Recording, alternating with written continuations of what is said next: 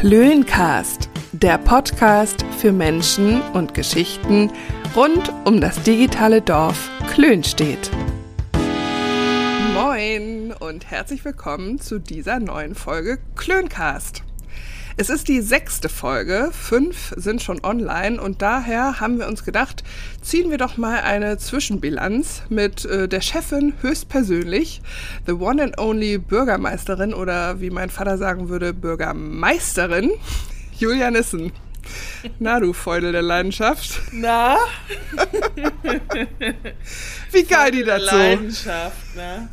Ich habe das mal zu jemandem gesagt ähm, der Buddy Ogün nicht kannte. Mhm. Ähm, und der hat, äh, der hat das als, ähm, als Anmache ähm, wahrgenommen.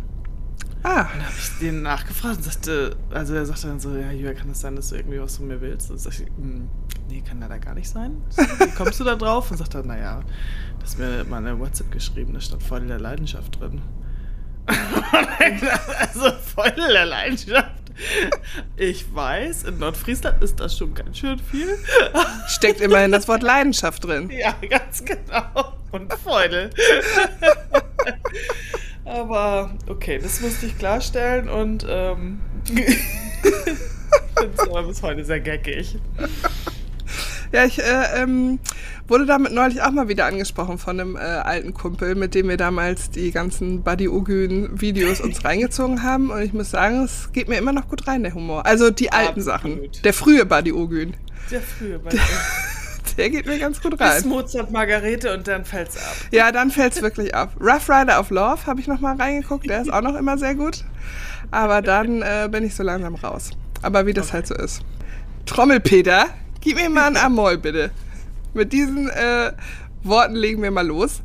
Wir haben uns äh, vorgenommen, in, in dieser Klödencast-Folge mal so ein bisschen persönlicher zu sammeln und auch noch mal so ein bisschen unseren persönlichen Blick auf die letzten Themen schweifen zu lassen, ähm, was so die letzten Themen waren und auch noch mal ein paar Punkte da aufzugreifen.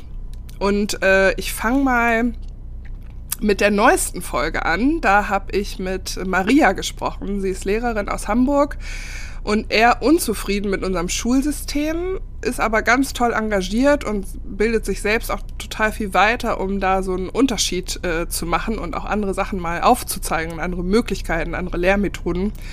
Vor allem, um halt so ein bisschen den Druck rauszunehmen bei SchülerInnen und aber auch bei Lehrpersonen. Und es wagt, äh, da mal neue Wege zu gehen. Jetzt ist es ja so, bei euch wurde auch gerade das erste Kind eingeschult. Ein wahrer Milestone, möchte man sagen.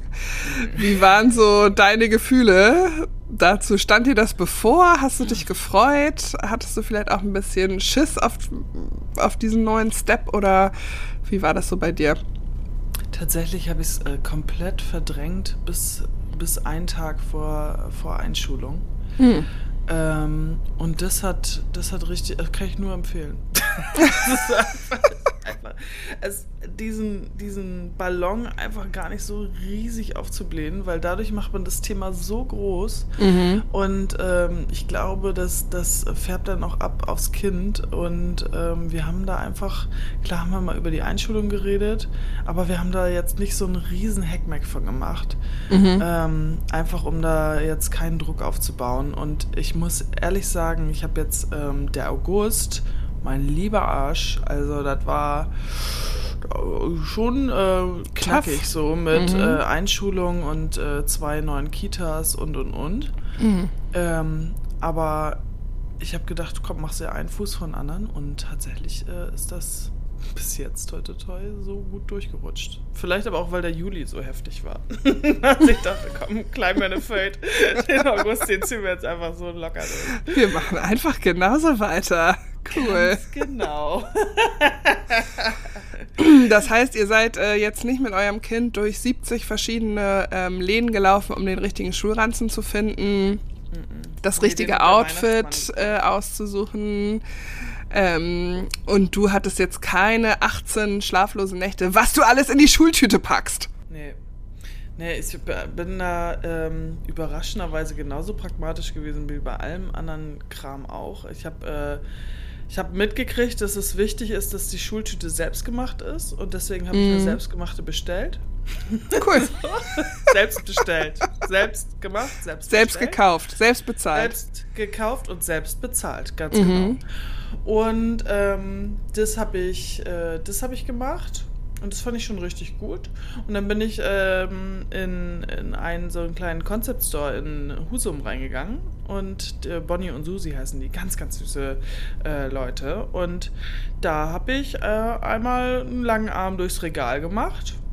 Da waren Stundenpläne und so ein Memory und so einen ganzen Tinnef, was, was man nicht braucht, aber worüber man sich freut. Und das habe ich da reingehauen und das kam super an. Ja. Okay, Und das ist dann, doch schon mal äh, die ich halbe mit Miete. dem Thema auch fertig, ja. und und äh, ja, dann, dann hier rutscht hier ja die ganze Verwandtschaft noch an. Da hatten wir Wollte ich vorher fragen. kurz eine Diskussion, weil äh, Volker dann sagte, ja, wieso, der kommt doch alle mit. Sag ich, was meinst du mit alle mit? Und sagte, ja, meine Familie. Und sag ich, deine Familie sind 21 Leute. ähm, ja, meinst du nicht? Sag ich, nee, meine ich nicht. das, äh, lass mal gucken, dass wir das so ein bisschen eindämpfen. Und dann waren wir mittags äh, mit, mit dem Inner Circle da und nachmittags kam dann, ähm, äh, kam dann der Rest vom Fest noch zum, zum Kaffee. Und die, das, ich habe es aufgeteilt, äh, jeder hat was mitgebracht und dann war der Stress vorher nicht so da. Gab's vorher ein Motto? Immerhin. Es, äh, es, ob es ein Motto gab? Nee, leider Also es nicht. gibt ja, ich weiß nicht, ähm, es, artet, ja, es artet ja ähnlich aus wie so bei Babypartys und äh, Gender Reveal Partys und so. Mhm. Dass man auch auf einmal gerne, ähm, wenn das Kind einen Dino-Rucksack hat, dann gibt's halt eine Dino-Party zur Einschulung. Habe ich gehört. So. Aber das hast du Ja. dir nicht gegönnt. Nee, also wir haben, ähm, wir haben einen einfarbigen Rucksack und ähm, ich würde jetzt nicht behaupten, dass eintönig das, äh, das Motto des Nachmittags war. ähm, Na, das ist doch sehr gut. Also ja, das mit den, mit den Partys ist mir auch schon aufgefallen. Also auf dem Land geht es ja noch einigermaßen. Ähm, aber in meiner Instagram-Blase ist da schon viel los. Mhm. Richtig viel los. Und das baut so einen Druck auf. Und ich frage mich echt, wo, wo das noch hin soll. Ne? Also diese, also Gender Review, ich habe das neulich gesehen. Ja. Da haben sich welche dann so in den Wald gestellt und äh, da dann mit einmal Luftballons steigen lassen. Da habe ich gedacht, was, war, was hat das jetzt mit dem fucking Wald zu tun? Ich also, außer dass da nachher überall Müll liegt, ähm, ist, also, nee, habe ich kein Verständnis mehr für. Ich auch nicht. Ähm, aber. Ich habe auch so ein bisschen das, also die Vermutung, äh, das wurde extra für Instagram erschaffen, für Instagrammer und Instagrammerinnen, äh, damit sie in der Schwangerschaft einfach noch ein paar geile, ähm, ein bisschen geiles Material haben. Weil so eine Fontäne in Blau oder Rosa hochzuschießen, ähm, was halt halt super, super Ja. veraltet ist, aber sieht halt natürlich mega geil aus. Oder eine ries einen riesigen äh, Luftballon-Regenbogen überm Eingang. Wobei, Lisa, jetzt muss ich gerade mal überlegen, weil wir haben, äh, war das dein 18. Geburtstag oder, oder der einer guten Freundin von uns, äh, die, deiner Nachbarin, ähm, wo wir diesen Riesenpenis über die Straße gespannt haben? Das ja noch war vor von meiner. Nachbarin. Das war auch sehr inszeniert. Ja, das war sehr, das war sehr inszeniert, aber es war auch der 18. Geburtstag. Da kann man auch mal einen Penis über die Straße hängen. Da Meine kann man Güte. absolut einen Penis über die Straße hängen, aus dem Sahne rauskommt. Stimmt, da war ein Eimer Sahne vorne dran und sie musste sich drunter stellen mit dem Regenschirm. Ganz genau. Oh mein Gott. Aber lass doch noch ein bisschen über das Gender Review lästern. Das,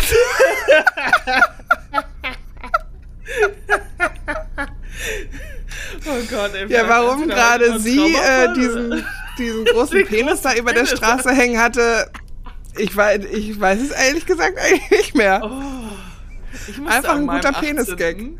18. An meinem 18. musste ich, ähm, wurden mir die Augen verbunden und dann haben sich so ein paar Typen ähm, oberkörperfrei hingestellt und ich musste äh, touchen, wer, wer wer ist. Ah Ich ja. weiß auf jeden Fall noch, dass ich meinen Vater auch inzwischen hatte. Und der gefiel dir am besten. Äh, nee, und ich glaube, ich weiß aber gar nicht, war, ob ich da damals äh, in einer Beziehung war oder nicht. Also ich glaube, der stand da aber auf jeden Fall auch mit drinne. Naja, das war auf jeden Fall ziemlich weird. so.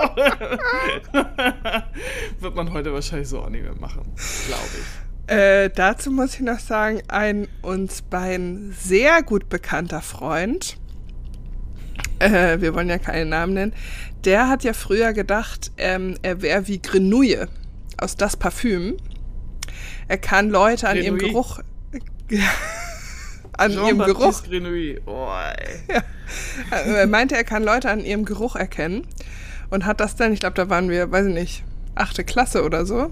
Ja. Und hat das dann äh, demonstriert in der Klasse. So mit verbundenen Augen ge geschnuppert. Und dann ähm, hat unser Klassenlehrer auch sein, sein Handgelenk hingehalten zum Schnuppern. Und dann hat der Grenouille gesagt, dass ich das bin. Kannst dir vorstellen, was das für ein Gelächter gab? Unangenehm, bis heute. Danke an der Stelle nochmal. ja. Auftritt bei Wetten, das wäre peinlich geworden, möchte ich mal sagen. Ich kann meine, meine Lehrer am Geruch erschnuppern. Oh Mann. Ähm, ich weiß gar nicht, ob es alle wissen, aber wir beide sind ja auch zusammen zur Schule gegangen, von der fünften bis zur 13. Klasse, haben also zusammen Abi gemacht. Ähm, ich habe in der letzten Folge mit Maria schon erzählt, dass ich eigentlich eine ganz nice Schulzeit hatte. So, also ich musste nie Hardcore viel machen. Ich war nie Hardcore krass schlecht, außer in Mathe und Physik, aber das habe ich mit anderen Sachen dann wieder ausgeglichen. Welche, Ähm, mit welchen? Mit welchen? Sport? Also das, nee, Sport war ich solide, sage ich mal, aber jetzt nicht, dass, äh, dass ich da irgendwie richtig was gerissen hätte. Geile Story dazu ist, dass ähm, ich hatte zum Beispiel Religion. Und ähm, das war irgendwie, also es hat Spaß gemacht, wir haben da ganz coole Sachen gemacht. Und ähm, wir erinnern uns ja an den einen Physik- und Mathelehrer, der möchte jetzt sagen, beim Großteil der SchülerInnen jetzt nicht ganz so gut ankam. Nennen wir ihn Uwe. Nennen wir ihn Uwe. Ähm, und bei dem hatte ich tatsächlich auch Physikunterricht in der Oberstufe. Und ich habe total abgelust. Ich habe wirklich nichts mehr verstanden. Die äh, Person meines Vertrauens, meine liebe Mitschülerin A. -Punkt, bei der ich sonst eigentlich immer in Physik komplett abgeschrieben habe, die war dann im Physik-Leistungskurs. Das heißt, ich konnte mich auch nicht mehr an sie halten. Wir waren ein kompletter Kurs Physik-Loser, glaube ich, würde ich jetzt mal so sagen. Und es war auch irgendwann klar, wir werden es nicht mehr lernen. Es fehlt das Interesse, die Leidenschaft dafür und äh, der Lehrer tut alles, damit wir uns auch nicht dafür interessieren und ihn einfach nur hassen. Ähm, und dann war es irgendwann so, dass die Klausuren waren natürlich auch, ja, wenn du mal einen Punkt hattest, dann war es schon ganz geil so. Weniger als null konnte er ja nicht geben, genau. Und ich weiß noch, dass wir haben dann einmal eine Ph- Physikklausur geschrieben, das war völlig überflüssig. Er hätte uns auch gleich einfach allen eine 6 geben können oder so. Äh, und da ist ein Mitschüler von mir, äh, also die Klausuren wurden ausgeteilt, dann hat der das in sein Heft getan, hat das Heft zugeklappt und ist nach vorne gegangen und hat es abgegeben. Und da habe ich gedacht, das ist ja geil. Also wozu quäle ich mich jetzt hier noch durch? Ich kann es ja eh nicht. Und dann habe ich das auch gemacht. Und dann ist Uwe komplett ausgerastet, meint, es wäre respektlos, er hätte sich so viel Mühe gegeben, die Klausur zu erstellen. Ja, die gleiche wie schon vor seit 30 Jahren, du Affe, ey. Und hat uns total so, ich lasse euch durchs Abi fallen, glaubt nicht, dass ihr keine äh, Physiknote braucht und bla bla bla bla. Dann habe ich natürlich doch ein kleines mini bisschen Panik bekommen und bin zu unserem Oberstufenleiter und der hat sich das dann alles mal so angeguckt und meinte, äh, ja, ich guck mal hier die und die, ja, aber da bist du doch ganz gut, da hast du doch ganz gute Noten. Oh, und du hast noch Religion? Ich so, ja, das war ja mal so, konnte man wählen, ne, ob man es noch weitermacht oder nicht. Ja, und da hast du, ja, eine Eins. Ich so, ja. Ja, damit kannst du Physik ausgleichen. Dann steht Physik gar nicht im Zeugnis.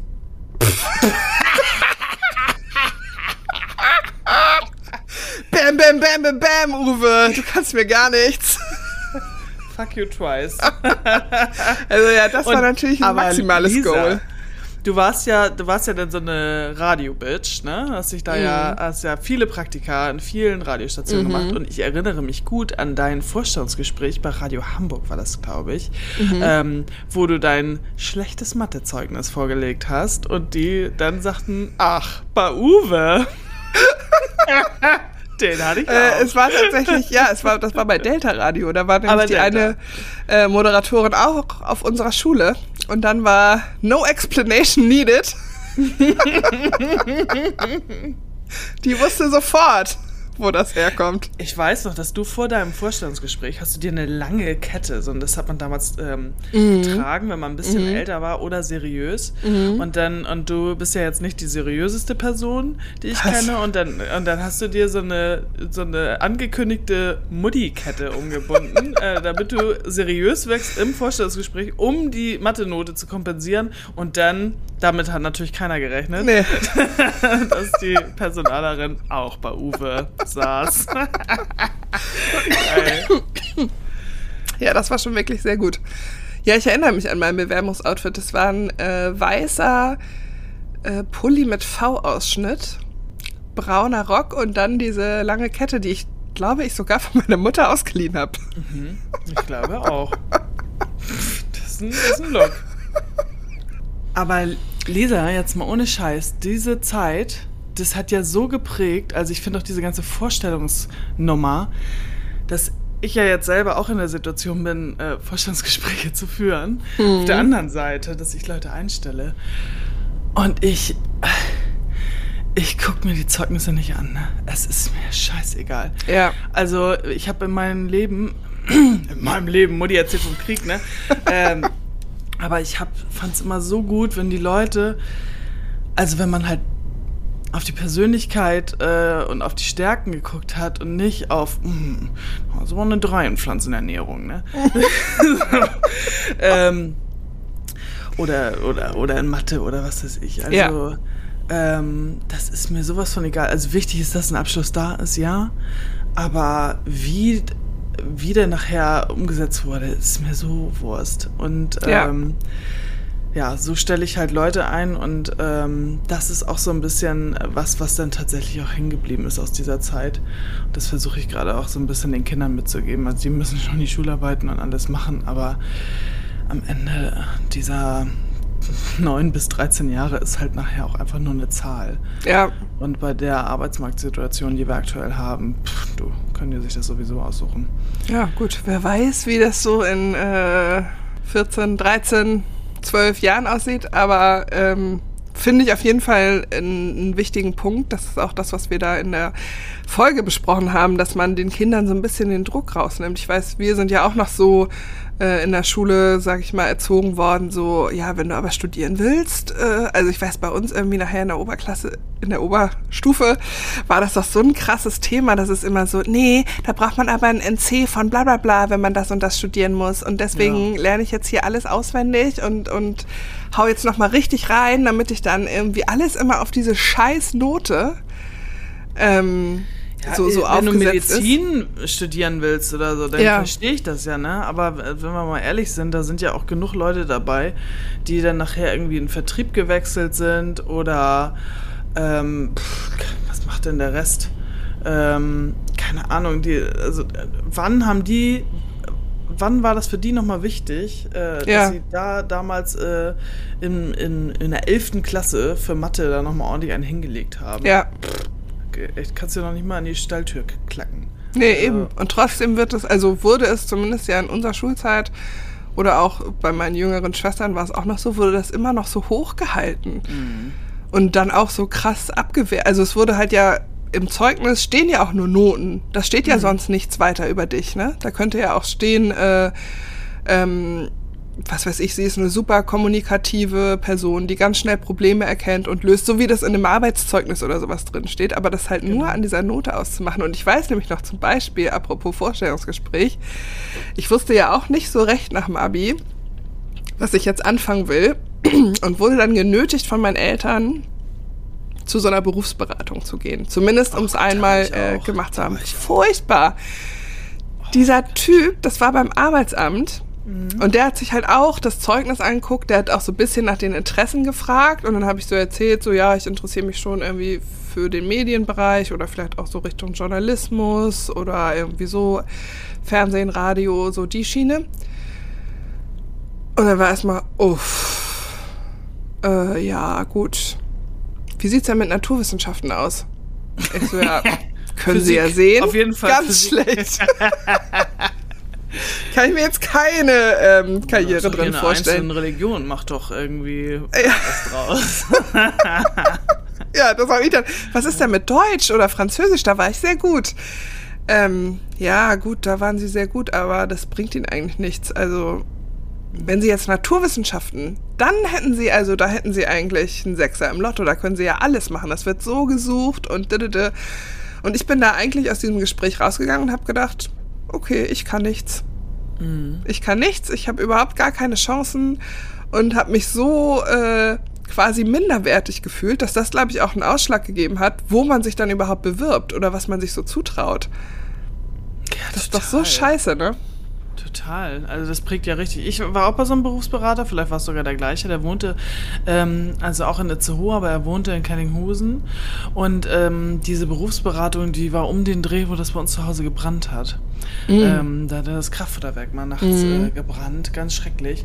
Und der wollte eigentlich gar nicht so richtig eine Berufsberatung durchführen, sondern äh, Insights aus erster Hand haben. Und dann naja gesagt, also sorry, das, äh, da sind die Brandgutachter bei. Ähm, das, ich möchte jetzt hier eigentlich wissen, was ich mal werde.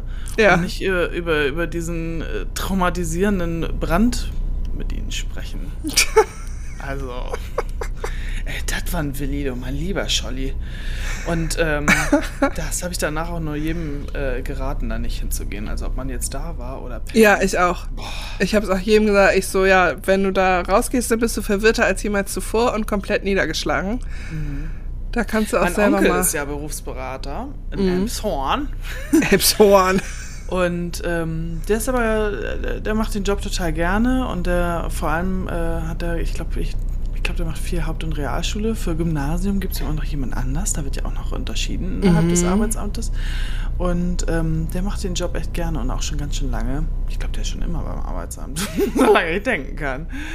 Ähm, und ähm, aber geht man da heute überhaupt noch hin? Also mittlerweile gibt es doch so viele Plattformen. Ähm, Ja, wo, wo du dich informieren kannst und auch Jobporträts bekommst und so. Ich weiß gar nicht, ob das, also klar, das Konglomerat Arbeitsamt an sich oder Arbeitsagentur, ähm, aber, aber da, ob die noch eine Berufsberatung machen oder nicht, äh, weiß ich gar nicht. Weiß Müsste nicht, also vielleicht ich- mal jemand schreiben, der ja, genau. Wenn jemand beim Arbeitsamt ist und das noch macht, wäre mal interessant zu wissen. Aber ich, also eine gute Freundin von mir zum Beispiel, die ist auch ähm, Berufscoach und die macht auch ganz viel in Sachen Berufsorientierung und ist da direkt schon an den Schulen unterwegs, ähm, um da auch mit den Kindern so Workshops oder mit den Schülern, Schülerinnen und Schülern, die jetzt auch schon dann im entsprechenden Alter sind, 15, 16, Realschulabschluss machen und so, so richtig Workshops mal zu machen, um rauszufinden, was die so machen wollen und so. Also ich glaube, da gibt's heute äh, noch mehr qualifiziertes äh, Personal, die das dann auch ganz direkt dann eben machen. Ne? Das war ja auch das Thema, was wir in einem der anderen äh, oder in beiden Podcasts, einmal mit Birte und mit Maria auch hatten, dass man, dass es voll okay ist, sich Externe ranzuholen, die einfach in einem bestimmten Gebiet besser ausgebildet sind. Also dass ein Lehrer, der oder eine Lehrerin, die von der Schule äh, ins Studium und dann wieder in die Schule kommt, keinen Plan hat, was es äh, sonst noch so in der Wirtschaft für Berufe gibt und wie die da ausgelebt werden und so, kann man ja auch total verstehen. Ähm, umso wichtiger, sich dann eben so entsprechende Leute ranzuholen. Ne? Absolut, absolut. Erinnerst du dich eigentlich auch noch an einen äh, Mitschüler, der äh, hat damals beschlossen, auch in der Oberstufe irgendwann kein Fleisch mehr zu essen oder auch gar keine tierischen Produkte. Ich weiß es nicht mehr so ganz genau. Auf jeden Fall gehörte er zu denen, die das auch immer sehr betonen und sehr rausposaunen müssen. Ähm, und wir haben ihn dann irgendwann nur noch Tofu-Wurst genannt. Äh, ehrlich gesagt ist mir es heute ein bisschen peinlich, weil rückblickend muss ich sagen, es ist eigentlich voll stark, dass er sich äh, in dem Alter und in dem ähm, Lebensabschnitt, in dem wir damals waren, wo gefühlt ganz andere Dinge äh, wichtig waren, aber schon so mit ähm, dem Konsum von tierischen äh, Produkten auseinandergesetzt hat. und auch vor allem mit Fleischkonsum. Äh, bei mir jetzt erst ein paar Jahre später so geklingelt, dass ich mich äh, irgendwie eingehend damit äh, befasst habe und dann ja auch lange Zeit komplett vegetarisch und heute noch so, würde ich sagen, zu 95 Prozent äh, mich vegetarisch ernähre. Äh, deshalb war es für mich sehr spannend, äh, mich in einer Klöncast-Folge mit äh, Gesa zu unterhalten, die ja auch eine Freundin von dir ist ähm, und die Schweinezüchterin ist und eigentlich damit was macht, was ich irgendwie gar nicht vertreten kann. Und ich mhm. hatte auch ein bisschen äh, Angst vor dem Gespräch, dass wir vielleicht total aneinander clashen, weil wir ganz äh, unterschiedliche Meinungen haben oder auch kein, gar kein Verständnis äh, füreinander. Aber das ist gar nicht passiert, weil sie ja wahnsinnig offen ist und, mhm. äh, und das ja eigentlich auch selber total gut findet, wenn es, wenn Tierhaltung viel, viel, viel, viel besser wäre und so. Und äh, sie ist ja gerade dabei, nach, die, nach Jahrzehnten, die äh, der Hof mit der Schweineschucht jetzt schon in ihrer, ähm, in ihrer Familie besteht, die äh, Haltungsform für die Schweine peu à peu umzustellen und zu verbessern, was ich echt total cool und mutig finde, auch wenn da wahrscheinlich noch viele, viele, viele weitere Schritte ähm, vonnöten sind. Aber es ist ja auch nicht ja einfach nicht einfach, wenn es schon immer anders gehandhabt wurde und natürlich auch ein gewisser Konsum bei den Verbraucherinnen und Verbrauchern gelernt ist, nämlich dass Fleisch halt wenig kostet und man jetzt erstmal aufklären muss äh, und auch motivieren muss, wenn es halt mehr kostet und, und was dahinter steht.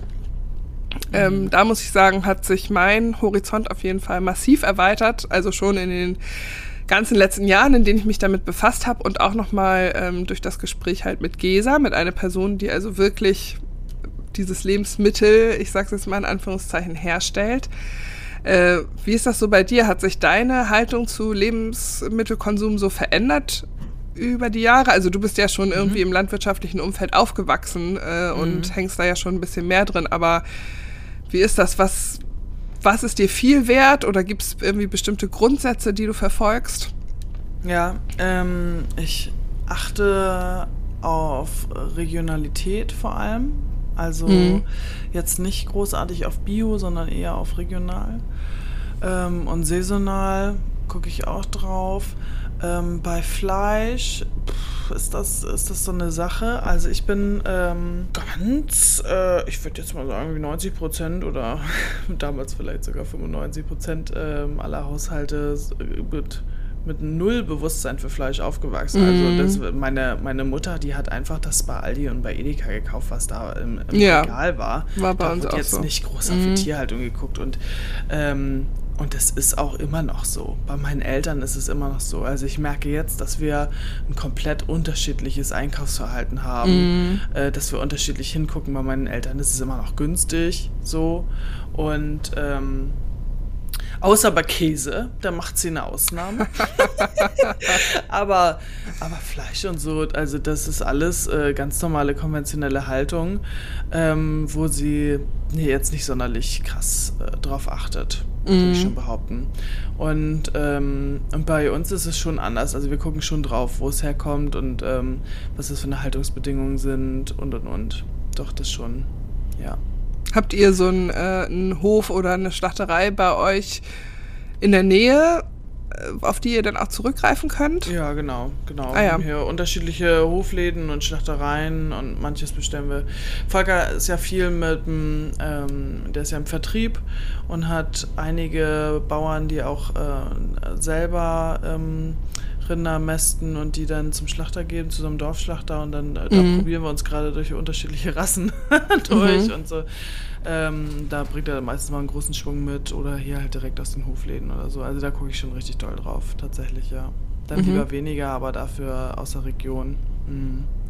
Wie ist es denn zum Beispiel dein ähm, Mann kommt ja von, also Volker Holger Thorsten, wie wir ihn auch gerne nennen, kommt ja von einem Milchviehbetrieb. Mhm. Ähm, könnt ihr dann überhaupt noch Milch aus dem Discounter kaufen? Ja. Also so vom ja. Gefühl her? Ja. Ja, ja, klar. Aber bei Milch ist das wieder was anderes. Also Milch und Fleisch wird so unterschiedlich gehandhabt. Ähm, da gibt es ja jetzt auch diese, diese Haltungsformen, die auch draufgedruckt sind. Mhm. Und ähm, ich gucke zum Beispiel immer auf den Meiereistempel. Also ähm, hier in, in, in der Region steht SH 019, das steht für die Meierei in Witzwort. Die verarbeiten Trinkmilch. Es äh, macht ja nicht jede Meierei macht ja Mhm. Trink, Trinkmilch. Also unsere direkt vor der Tür in Langenhorn zum Beispiel, die machen äh, Harzer Roller. also Käse. Mm, lecker. Das ist bekömmlich. und ähm, aber die größte Trinkmilchmeierei hier ist, äh, ist in Witzwort tatsächlich. Und da Mhm. gucke ich schon drauf, dass wenn ich Milch kaufe, ähm, dann muss sie, die muss äh, 3,5 Prozent mindestens haben. Das ist, ähm, das ist von Volk eine Vorgabe. Ah, okay, krass. Naja, naja, das gibt ordentlich Tinte auf dem Füller. Ja. ähm, und, äh, und bei meinen Eltern gibt es zum Beispiel anderthalbprozentige. Mhm. Trinkt er nicht. Nee, das ist für ihn Katzenmilch. Ist, ja. also natürlich, kann ich aber auch ein bisschen verstehen, das ist aber schon geprägt, ne? Und, Ja, klar. Ähm, naja, und äh, da, doch, da achte ich total drauf. Aber weil ich auch weiß, wie, also, wie, wie die Tiere hier überall in der Region gehalten werden. Also wir haben ja hier in Schleswig-Holstein nahezu keine Anbindehaltung mehr und Mhm. ähm, das läuft ja auch komplett aus und so. Also das ist eher Bayer, Baden. Was heißt äh. Anbindehaltung? Na, dass die angebunden sind, ne? Die Kühe im Stall. Ja, genau. Also de, dieses, ähm, also vor allem im, im Winter ja auch, wenn sie jetzt im Sommer nicht rauskommen, aber auch da, äh, noch ganzjährig. Ist aber Hm. auch ein Auslaufmodell, ne? Aber das, ähm, äh, das ist in Schleswig-Holstein Ende der 80er, Anfang der 90er haben ja alle Boxenlaufställe gebaut, also dass, Mhm. ähm, dass die Tiere sich frei bewegen können. Und ähm, sind ja wirklich noch auch viele, die die, die Tiere rausschmeißen. Ne? Also dass sie dann tagsüber, Ja. dann können die, so, man sagt Joggingweide dazu, also dann kommen die, manche kommen äh, zur Mittagszeit raus, dann sind die von 12 bis 4 nochmal draußen, äh, manche schon, schon um, um 10. Also das hängt so ein bisschen äh, davon ab, wie viel Gras auch draußen ist auf der Mhm. und alles. Aber das machen schon viele einfach, ähm, dass nochmal äh, Bewegung da ist, dass, ja, dass sie sich nochmal ein bisschen austoben können. Es gab ja noch so ein anderes Thema, ähm, damit habe hab ich mich vor einiger Zeit mal befasst, aber da, da ging das auch ein bisschen mehr durch die äh, Medien. Das geht auch nochmal um äh, Kuhhaltung. Und zwar dieses ähm, kälbergebundene Aufziehung oder so oder halt äh, Ja. den Kühen gleich nach der Geburt die Kälber ähm, wegzunehmen. Das war für mich zum Beispiel auch so ein Punkt, also wo ich schon also gar nicht so richtig drüber nachgedacht habe. Äh, kannst du uns das mal erklären, was da die Unterschiede sind? Genau, es gibt, ähm, also dazu muss man sagen, die, die ähm, muttergebundene Kälberhaltung, ähm, das ist eine absolute Nische, ne? Und Mhm. ähm, das machen die zum Beispiel ein paar Bauern aus äh, Lentförden, also Hamburger Randgebiet, die machen das und vermarkten das dann auch ähm, in den Hamburger Raum. Die Milch ist wesentlich teurer und ähm, da wird es auch bezahlt. Hier im ländlichen, äh, in der ländlichen Region ist da auch ein Markt für, aber der ist deutlich geringer, weil der Mhm. Aufwand halt extrem höher ist. Mm. Inwiefern Normalerweise- denn? Also Ja, weil das Kalb halt mitläuft und, ähm, und dann- du, du musst die Kuh ja trotzdem melken, weil wenn das Ka- Kalb jetzt, also es gibt, oder ich fange mal vorne an, es gibt ja bei Rinderhaltung ist es so, entweder hast du, hast du Milchrassen oder Mhm. du hast Fleischrassen. Mhm. Fleischrassen ist immer automatisch Mutterkuhhaltung, das heißt, die kriegen ihre Kälber auf der, meistens auf der Koppel oder im Stall, Mhm. ähm, aber da laufen die Kälber mit. Die, die Kühe geben aber weitem ja auch nur die Milch, die, ähm, ja, die das Kalb braucht Mhm. und, äh, und das war's. Ne? Und dann Mhm. läuft das da mit. Ähm, ein paar Wochen, Monate und äh, wird dann abgesetzt, nennt man das, also getrennt. Wie Mhm. das bei Menschen auch ist. Genau. Und ähm, bei normalen, äh, bei normalen Anführungsstrichen, bei, bei, auf einem Milchviehbetrieb ist es halt so, dass im Regelfall die Kälber nach der Geburt getrennt werden von der Mutter. Mhm. Und ähm, dann, die, das ist halt besonders wichtig, weil bei Kälbern, anders als bei, bei Babys zum Beispiel, ist das, die haben, äh, haben überhaupt keine eigene Immunabwehr. Und äh, das Kolostrum, die müssen halt relativ Mhm. schnell, äh, binnen zwei Stunden, drei Liter Kolostrum mindestens auf, äh, aufnehmen. Und das, Liter. ja, aber gut, das ist natürlich auch schon ein Riesentier. Ne? ja. Und ähm, damit du das überwachst und äh, im Blick hast und dann nach sechs Stunden nochmal wieder drei Liter rein, ähm, denn äh, damit du das im Blick hast, ist es managementtechnisch äh, einfach vonnöten, so, ne? Weil das sonst, wenn, wenn du das Kalb einfach so normal bei der Kuh lässt und sagst, ach guck mal, das ist doch süß und es nuckelt da so ein bisschen, manchmal weiß man aber nicht, kann das schon nuckeln wie beim Baby ja auch oder nicht, kommt mhm. da überhaupt was raus oder nicht, muss man ein bisschen nachhelfen oder nicht, lässt die Kuh das überhaupt zu, also all diese Faktoren, die spielen ja mit rein. Und dann, ähm, man kann ja eine Kuh nicht einfach auf die Waage stellen und gucken, äh, hat sie, wie viel, mhm. wie viel hat mhm. das Kalb jetzt getrunken und so. Und dann kommt manchmal wirklich nach einer, also wenn man das so macht, würde nach ein, zwei Wochen äh, die Überraschung kommen und das, äh, das, das Kalb geht mit einmal ein ähm, weil. Ah. diese, diese Immunabwehr, die ist, ähm, also es gibt passive und aktive Immunabwehr, diese mitgebracht hat und dann überkreuzt sich das und äh, dann fällt das äh, rapide ab und dann ist das mit einmal, ja, kriegst das fast nicht mehr aufgepäppelt, ne? Mhm. Weil es weil, äh, dann mit einmal nach der Geburt halt zu wenig ähm, von den ähm, Abwehrkräften bekommen hat. Also das ist da noch mal wesentlich krasser als beim Menschen. Also beim Menschen ist ja auch wichtig, dass das mhm. äh, Kind gleich das Kolostrum aufnimmt, aber bei der Kuh noch mal um ein viel, vielfach, vielfaches äh, wichtiger. aber heißt das dann das, auch, dass das zum macht Beispiel ja keiner, weil einem das, weil, weil einem das äh, Spaß macht, mhm. ähm, sondern ähm, weil es halt einfach das ist wissenschaftlich belegt der beste Zeitpunkt, ähm, um es für alle am angenehmsten zu gestalten. Also die, wenn, wenn du jetzt da anfangen würdest, auch mit Bonding, sag ich jetzt mal, um mhm. da im, im, menschlichen Bereich zu bleiben, dann ist es natürlich nachher viel schlimmer, wenn die getrennt werden, als, ähm, ja, als, äh, als wenn du es gleich am Anfang machst. Die, Aber heißt das dieses, dann auch zum äh, Beispiel, dass bei Kühen, die dann auf der Weide sind, also die dann zum ja, Fleischkonsum gezüchtet werden, die Kälber dann auch häufiger sterben, wenn das nicht überwacht wird? Nee, weil das andere, das ist wieder Züchtung, das sind wieder andere Rassen, ah, die haben okay. wieder andere Muttereigenschaften. Also das Muttereigenschaft ist zum Beispiel auch ein äh, Parameter, auf den man züchtet und wo man drauf achtet. Also bei, bei Milchkühen ist es zum Beispiel auch äh, nicht selten der Fall, dass sie das Kalb gar nicht annehmen dass sie das nicht ranlassen, weil sie das nicht mhm. mögen. Wenn das mhm. so ans, äh, ans Euter geht und saugt, dann, äh, dann treten die das weg. Gerade die mhm. Fersen, also die, die das erste Mal ein Kalb kriegen, mhm. die sind manchmal so bescheuert, äh, dass du da sitzt und sagst, Mensch, nun schnubbel das doch mal ab. Also die müssen ja auch abgeleckt werden und so, weil die mhm. Kälber haben ja so, so einen Schleim an der Nase und wenn du den nicht rechtzeitig rauskriegst, dann kann es daran ja auch ersticken. Deswegen guckt man da ja drauf. Ähm, und es mhm. guckt ja auch, dass man bei den Geburten dabei ist, aber möglichst nicht eingreift, sondern dass die Kuh das schon alles selber macht irgendwie, aber die muss sie danach halt ordentlich ablecken mit ihrer rauen Zunge.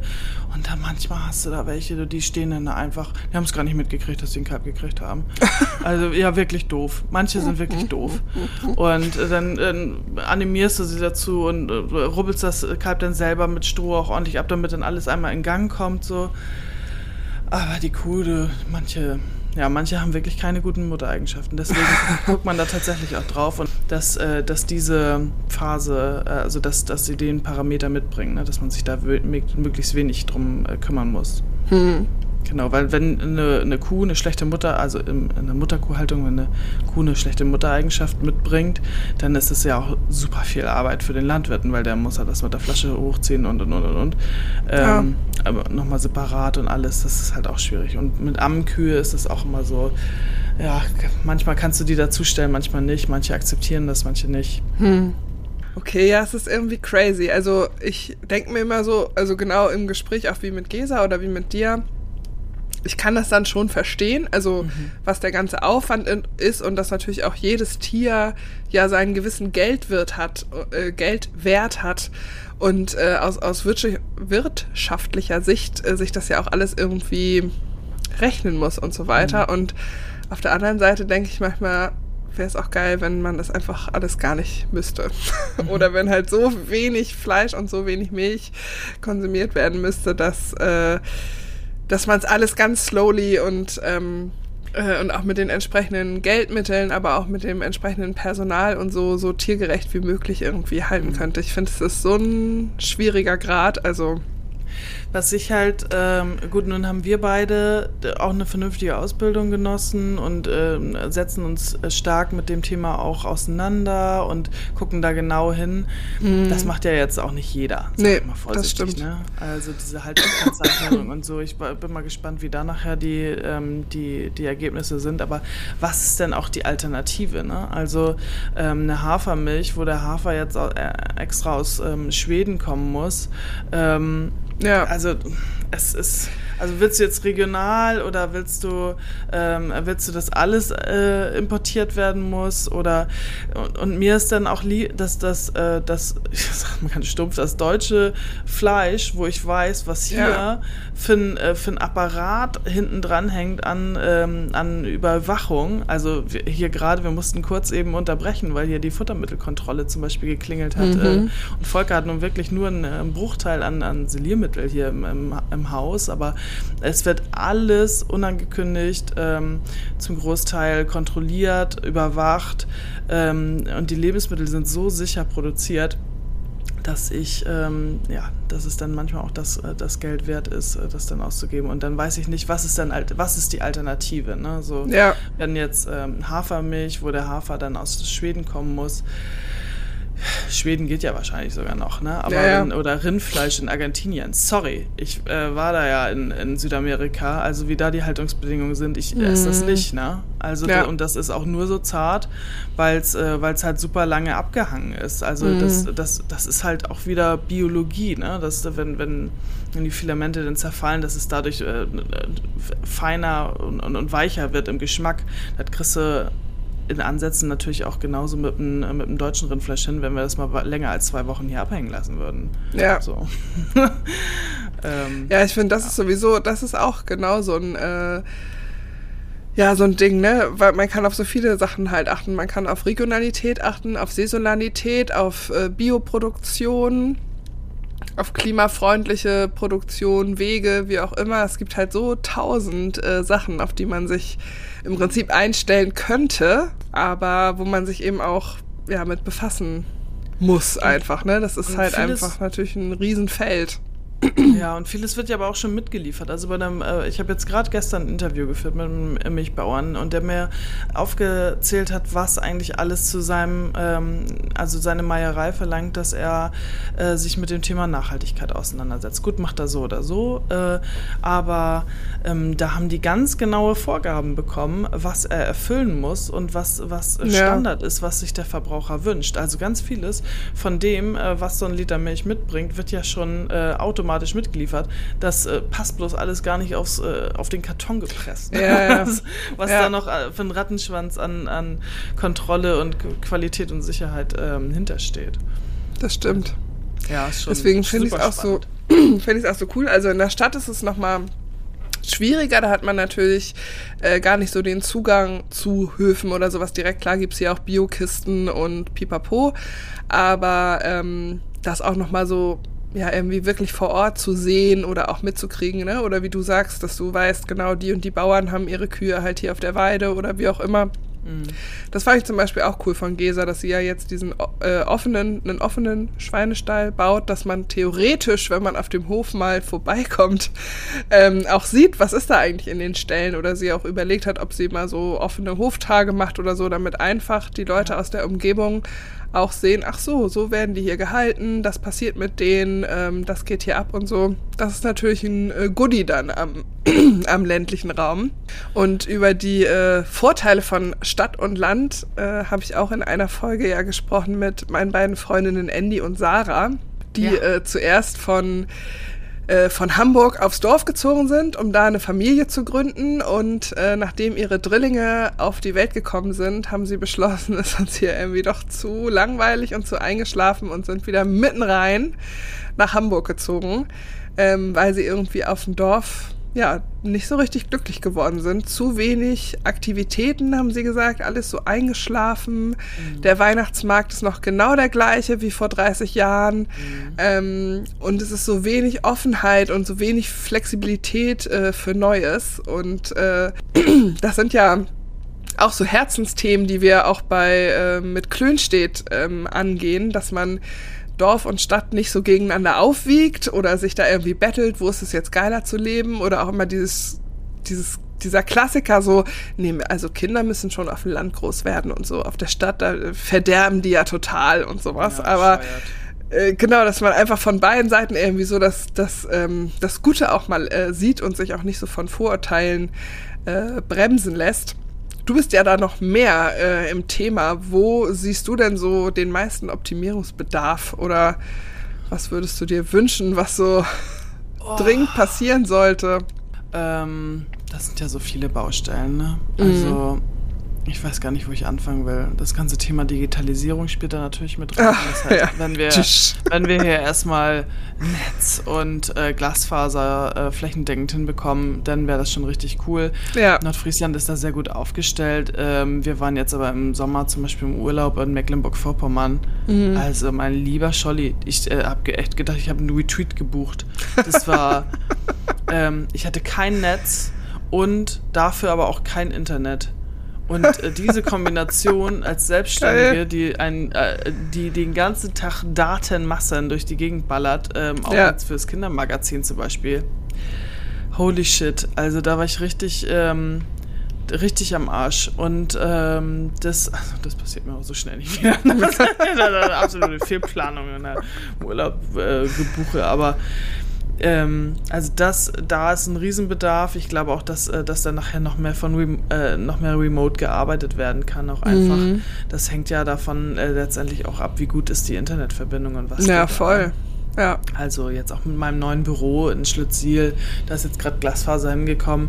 Wäre da kein Glasfaser, äh, hätte ich das gar nicht gemietet. So. Mhm. Ähm, also das ist, das ist das, das erste Kriterium, wo sehe ich noch einen riesen Handlungsbedarf. Also insbesondere, wenn ich äh, mir den Klimawandel angucke. Ähm, und äh, jeder von uns angehalten ist, da seinen Teil dazu beizutragen, dann ist es natürlich jetzt nicht sonderlich geil, ähm, mit zwei Dieselfahrzeugen durch die Gegend zu fahren. Also ja. dessen bin ich mir schon bewusst. Ähm, aber was ist die Alternative? Ja. Ist diese Alternative ja. bezahlbar? Mhm. Also ich überlege jetzt schon noch, mir eine, eine Wallbox auf jeden Fall hier ran zu flanschen, also um ein Elektroauto zu mhm. ähm, laden.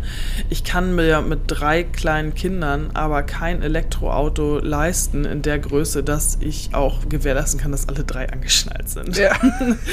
mit Kindersitz. So, ähm, Kofferraum.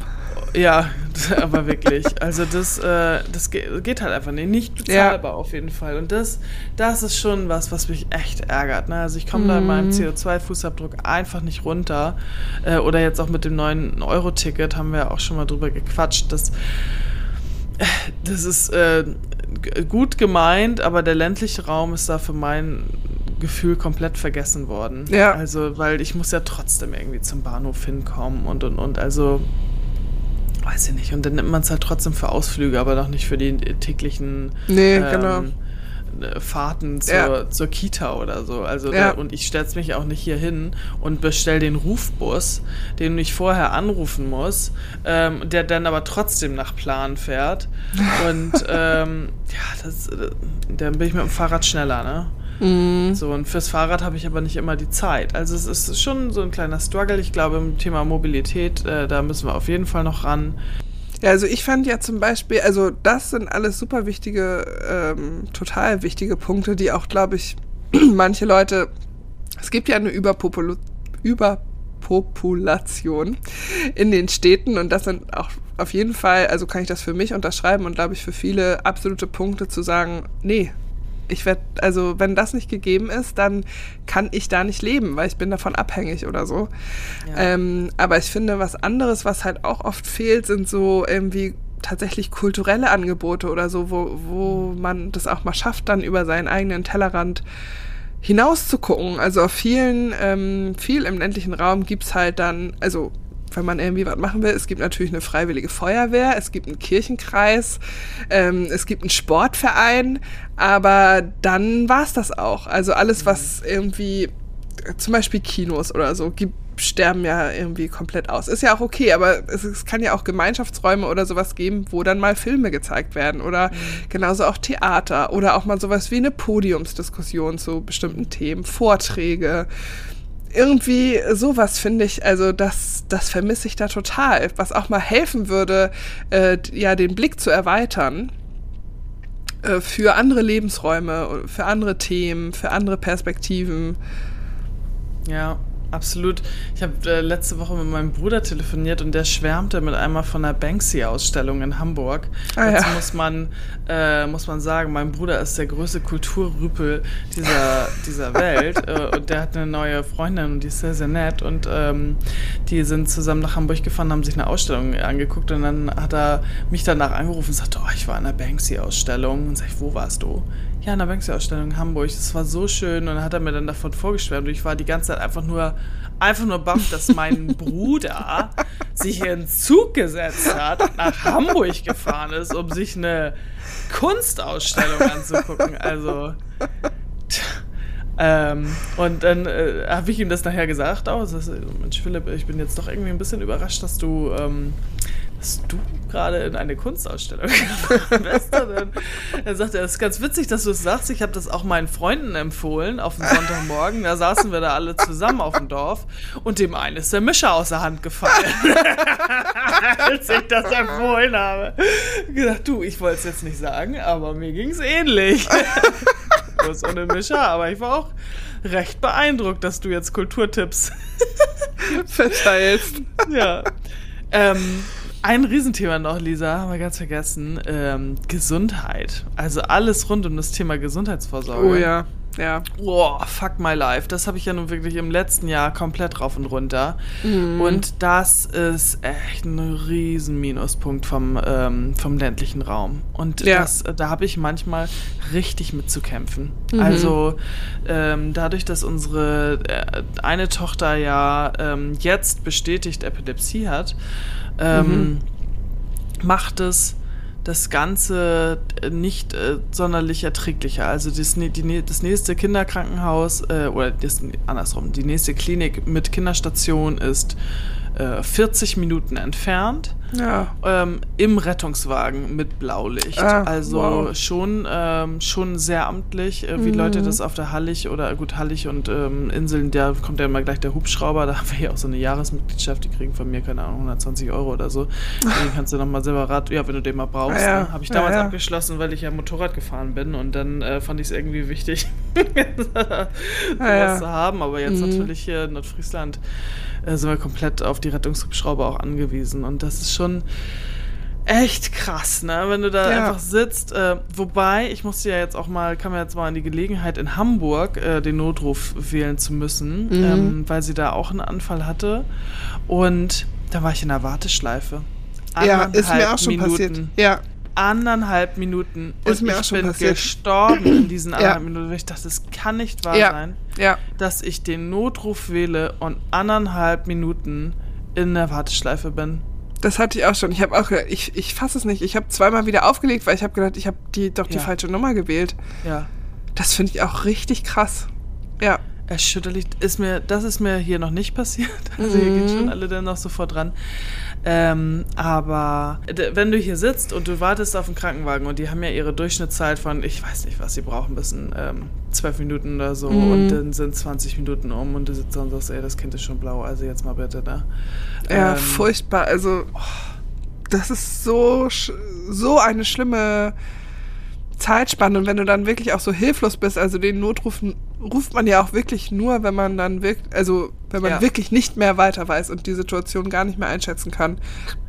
Und, und dann, dann sind diese so Sekunden wie Tage, also. Ja, irre. Und, und die fragen dann ja auch, sollen wir dranbleiben und nehmen sich dann ja auch die Zeit. Mhm. Aber das habe ich jetzt beim, bei dem letzten Anfall in Hamburg gehabt, dass ich sagte, bleiben Sie bitte dran, solange die Rettungssanitäter da sind. Aber ähm, da habe ich mich gefragt, wenn der jetzt bei mir dran bleibt, ähm, dann geht er wahrscheinlich bei jemand anders nicht dran, ne? Und dann hängt jemand ja. anders in der, in der Warteschleife. Also, boah, das war wirklich äh, richtig gruselig. Wir sind dann ins Kinderkrankenhaus gekommen nach Altona. Das, ähm, das war eine 10 von 10. Ähm, mhm. Und die haben dann auch halt die Epilepsie festgestellt und nicht äh, der vermeintliche Fieberkrampf, der äh, sonst die letzten vier Male ähm, diagnostiziert wurde.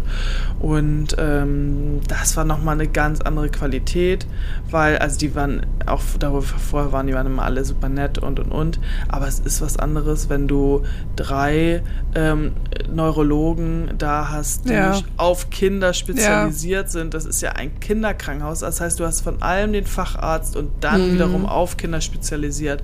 Also mehr geht dann auch nicht. Und ähm, da sind wir extrem an die Hand genommen worden. Und es waren nachher so Kleinigkeiten wie morgens die reingekommen und haben, haben mir erstmal die ganzen Kabel, also die ganzen Tüdelüt, die man nicht braucht, abgenommen und ihr könnt auch draußen äh, auf dem Spielplatz spielen und und und.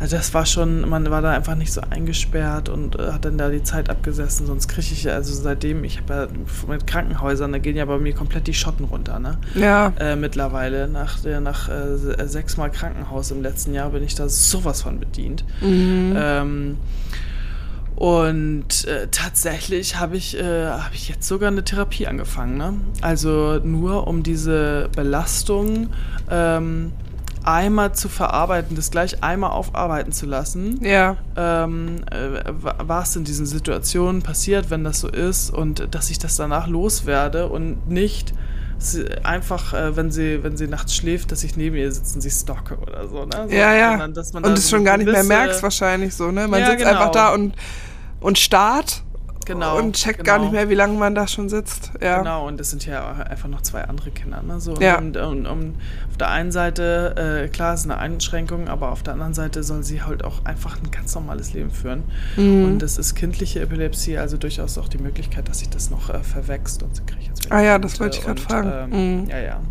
Das, äh, das auf jeden Fall. Und wir bleiben jetzt auch weiterhin in Hamburg in Behandlung und da wird sie regelmäßig ähm, durchgecheckt und Mhm.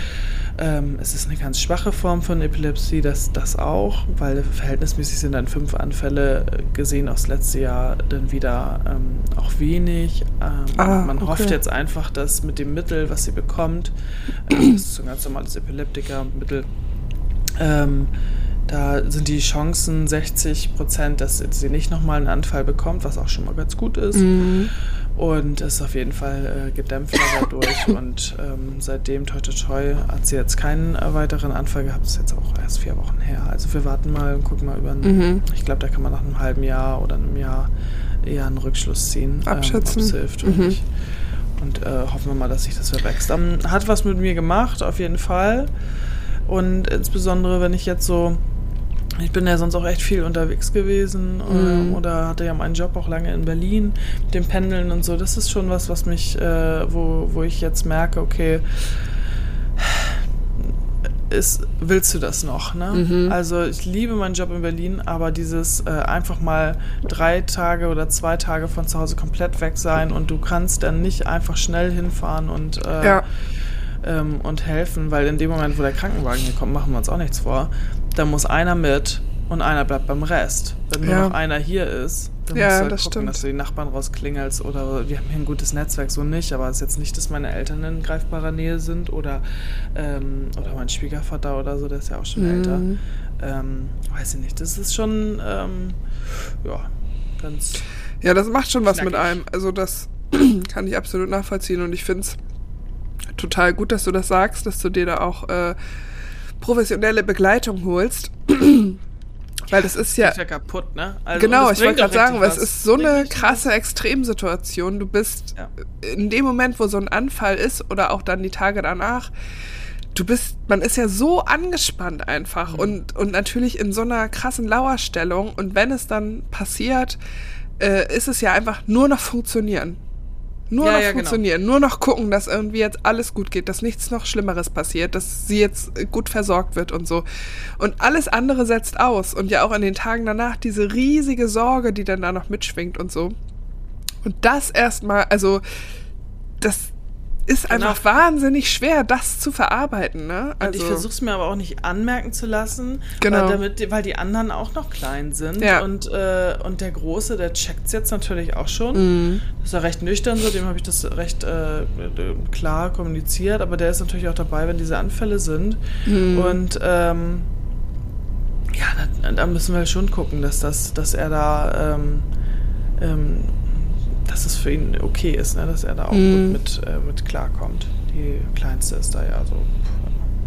Aber auch da, die Kleinste, die muss jetzt einfach, man, man muss jetzt auch gucken, ne? könnte die das potenziell auch kriegen oder nicht. Ja. Oder, boah, also wenn da einmal der Wurm drin ist oder ähm, also ich hoffe jetzt einfach, dass wir mit dem Thema nachher durch sind. Ähm, so, und das ist das, was mich da jetzt auch irgendwie weitermachen lässt. Und ich brauche auf jeden Fall ganz viel äh, Arbeit und viel Routine und viel auf den Tisch, ähm, weil sobald ich in so ein, so ein, ähm, in so ein Freifenster falle, wo ich einfach auch mal nichts zu tun habe, was jetzt echt selten vorkommt, aber dann geht das Gegrübel halt los. Ne? Mhm. Und ähm, ja, und auch aus der Therapie, wir haben jetzt einfach, ähm, Volker und ich haben uns auch so aufgestellt, dass ich gesagt habe, okay, es gibt ein paar Sachen, die sind für mich ähm, super essentiell wichtig, dass, er, dass wir darauf achten, ähm, zum Thema ähm, Baden und Schwimmen und sowas alles, Mhm. dass die, die darf nicht alleine irgendwo neben der Pfütze stehen, ne? Jetzt Mhm. mal. Mhm. Ganz übertrieben. Oder beim Fahrradfahren immer einen Helm auf, aber das sind so Basics, ne? Die, Ja, ja. die machen wir sowieso gemacht, aber man achtet noch mal krasser drauf. Ja, klar. Ähm, auf alles. Und ähm, das sind, äh, sind so Sachen, die, die mussten wir festlegen und auch wie die Schlafsituation ist und so. Und da haben wir uns äh, aber ganz gut eingegroovt und da bin ich auch wirklich dankbar, dass ich da so einen äh, Partner habe, der dann da auch ähm, äh, meine Bedürfnisse da wahrnimmt und sieht und wir und ich die auch ansprechen kann. Ne? Ja, Also, super wichtig. Total, sonst wird es nachher Ja. auf die Beziehung schlagen, ne? weil der eine Ja. gar nicht, warum der andere da jetzt so panisch ist. So, und, ähm, muss man Ja, halt und gerade mit so. Sachen, so mir ist das lieb, wenn wir da und da drauf achten, dass du auch halt das Gefühl hast, dann achtet der andere auch da drauf und sagt nicht so, "Ah, ja, die, weißt du, Ja, ja, genau. macht sich Genau. viel zu viel Sorgen, das passiert eh nicht. Und dann passiert's und Ja. dann ist der riesen Vertrauensbruch da, weil klar, es kann auch mal passieren, trotz dessen man drauf achtet, aber ne, wenn dann irgendwie rauskommt, so, ja, es, die stand schon tausendmal neben der Pfütze und da ist auch nichts passiert und dann Ja, ja. kommst du halt und sagst, äh, wir haben gesagt, sie soll da aber nicht stehen. Das ist natürlich, also ja, da ist auch mal Genau. wieder Kommunikation ist key. Äh, dass man solche Sachen eben auch dann, aber klar, da muss man auch erstmal den Kopf für haben und das ausformulieren und überhaupt wissen, was sind, was sind da meine Bedürfnisse und meine Ängste und meine Sorgen und wie will ich's haben oder so, ne? Absolut. Und da bin ich halt echt froh, dass ich da, also dass ich da A, ähm, jetzt schnell auch einen, äh, einen Platz gefunden habe, äh, wo mir ähm, jemand helfen kann. Da gehe ich auch nur alle, alle zwei, drei Wochen hin und dann gucken wir mal wieder, wie ist der Schritt. Und jetzt nach einem Monat ähm, können wir schon, äh, äh, ich war jetzt gerade diese Woche wieder da, kann man einfach feststellen, so dass, dass ich da schon wesentlich entspannter geworden Ja. bin. Und ähm, ja, was soll sich das lange aufbauen? Und dann äh, kommt nachher der dunkle Winter und dann krieg, Ja. kriegst du da wieder einen Rappel. So, da habe hab ich gar keinen Bock drauf. Deswegen ähm, mentale Gesundheit. Und da muss ich aber auch sagen, da ist auch Instagram und ähm, äh, diese ganze Selfcare-Nummer und so. Man hat ein anderes Bewusstsein dafür. Ich finde auch, dass man äh, sagen kann, dass man zur Therapie geht und so. Das war ja früher echt so ein Ja. No-Go. Ja. Und ähm, das, äh, also für alles Mögliche darf man sich Hilfe holen, aber nicht, äh, nicht für sich selbst. Ja. Das, äh, den, den Teil habe ich jetzt einfach übersprungen, da habe ich gesagt, da bin ich jetzt fein mit mir, dass ich hole mir jetzt Hilfe, Punkt. Ja. So, und dann, ähm, und, und wenn wir merken, dass das nach fünf Sitzungen irgendwie durch ist, cool. So. Ja, absolut. Wenn nicht, ja. dauert es länger, ne? Also es Ja. dauert so lange, wie es dauert. Ähm, aber kann ich wirklich jedem nur raten, sich da, ähm, wenn er dann Platz kriegt, die sind ja sehr gut ausgebucht. Ja, das ist leider auch das Thema. Mhm. Aber es gibt, äh, es gibt die Möglichkeiten und es gibt Wartelisten und es gibt Notfallsprechstunden und so. Also wenn man damit irgendwas struggelt oder merkt, da komme ich jetzt selber nicht mehr weiter und äh, gehe langsam, aber sicher dran kaputt, dann ist es auf jeden Fall, kann ich es auch nur empfehlen, sich da äh, professionelle Hilfe zu holen. Ja, absolut. Wow, das war jetzt auch mal ein, ein schweres Thema. Nein, aber also es ist wirklich ein schweres Thema und es ist heftig und ich möchte mich gar nicht in deine Rolle äh, hineinversetzen, weil mein Mutterherz fängt da auch sofort an zu zerreißen, wenn man, äh, wenn man sowas hört. Ähm, und ich finde es aber super. Und das ist ja auch immer, finde ich sowieso das Gute auch an Podcasts oder auch an Insta oder so, wenn man drüber redet und wenn andere Leute das hören, egal ob das Kind jetzt vielleicht auch eine ganz andere Krankheit hat, aber dass es äh, anderen Menschen auch so geht und dass es gewisse Struggles gibt, die man da auszukämpfen hat. Oder dass man auch mal wieder ein Bewusstsein hat, wenn man halt zwei gesunde Kinder hat oder ein gesundes Absolut. Kind, äh, wie viel das einfach wert ist. Und deswegen, ich finde es total cool. Gesundheit einfach, ne? Also genau. Absolut. Und dafür finde ich es find total gut, dass wir darüber reden konnten. Und äh, ja, andere hoffentlich da vielleicht was äh, von mitnehmen können. Das ist Absolut. doch vielleicht ein etwas, ein etwas sanfterer äh, Schluss dieser Klöncast-Folge, zu dem wir jetzt so ganz slowly kommen müssen. Ähm, vielleicht können wir noch einen kleinen Ausblick geben auf die nächsten Folgen. Wir haben mhm. vor kurzem beschlossen, dass wir äh, den Klöncast thematisch noch ein bisschen mehr einbinden wollen in die Themen, die auch äh, in Klön steht, ähm, stattfinden. Ähm, es ging jetzt zuletzt viel um auch Getreide, vom Korn zum Brot. Die Geschichte, es wird ein, mhm. Ein äh, Themen, äh, Themenblock zu Endometriose geben. Auch da äh, ähm, sind wir im Gespräch mit passenden ähm, Podcast-Kandidatinnen. Und noch viele weitere spannende Themen werden uns äh, definitiv durch das Klönstedt-Jahr äh, noch begleiten. Ähm, den Klöncast und alle weiteren Folgen hört ihr regulär dann wie immer auf äh, allen möglichen Streaming-Anbietern. Und wir beide, Julia und ich, haben beschlossen, auch wir wollen uns in regelmäßiger Unregelmäßigkeit treffen und klönen, sei es über die Themen, die wir auch schon im Klöncast besprechen oder andere aktuelle Themen, die bei uns beiden gerade so auf dem Tisch liegen. Ähm, und dann eben ein bisschen privater, so wie jetzt in dieser Folge, und haben beschlossen, dass machen wir aber unter einem Klöncast exklusiv, den ihr euch dann im Klönstedt Abo anhören könnt. Wenn genau. euch diese Folge gefallen hat, dann ist das vielleicht ein kleiner Hint, äh, demnächst nochmal euren Zweitwohnsitz in Klönstedt anzumelden. Dann, dann werdet ihr auch häufiger Julia und mich etwas privater tratschen hören, möchte ich sagen. Absolut. Und äh, wir werden auch einige Gags noch parat haben. Ne? Du, da haben wir noch, möchte ich sagen, einiges in der hohlen Hand, was wir da nochmal hervorholen können. Also unsere gemeinsame Vergangenheit äh, sorgt definitiv, glaube ich, noch für einige gute Stories und äh, so denn alles klappen möge, werden wir ja im äh, Oktober, ich freue mich da schon hammermäßig drauf, endlich mal wieder ähm, mit noch zwei anderen sehr guten Freunden ein paar Tage in Paris verbringen. Und ich glaube, oh. da werden wahrscheinlich Da werden Save wahrscheinlich auch noch mal einige gute Memories geboren. Also das möchte ich doch wohl mal ganz stark hoffen. Nimm, nimm wir da auch einen Podcast auf? Nee, müssen wir das ganze Gerödel mitnehmen und wir haben ja nur Handgepäck. Wir haben ja nur Handgepäck. Aus Kostengründen. Vielleicht könnten wir super ähm, low-quality-mäßig äh, das übers Handy einfach aufnehmen. Das wäre eine Idee. Ich habe ja. ehrlich gesagt auch schon drüber nachgedacht. Ähm, in unserem Kleine, Oder so kleine Snippets mitnehmen. Ja, genau. Irgendwie so. Kleine, also da denken wir noch ja, mal drüber nach. Seid gespannt. Julia, enough for now. Das war schön mit dir zu quatschen. Ich meine, privat kriegen wir es selten hin, deswegen umso schöner, dass genau, wir, schöner, diese, dass wir einen Termin haben. diesen Termin jetzt hier haben. Ähm, ich wünsche euch erstmal alles Gute. Wir schnacken bestimmt demnächst nochmal und sei es in der nächsten Klönstedt-Redaktionssitzung. Aber jetzt würde ich erstmal sagen, scheunes Wochenende und bis zum nächsten Mal. Ne? Ich danke euch fürs Zuhören. Schön, dass ihr mit dabei wärt. Und bis zur nächsten Folge. Ciao.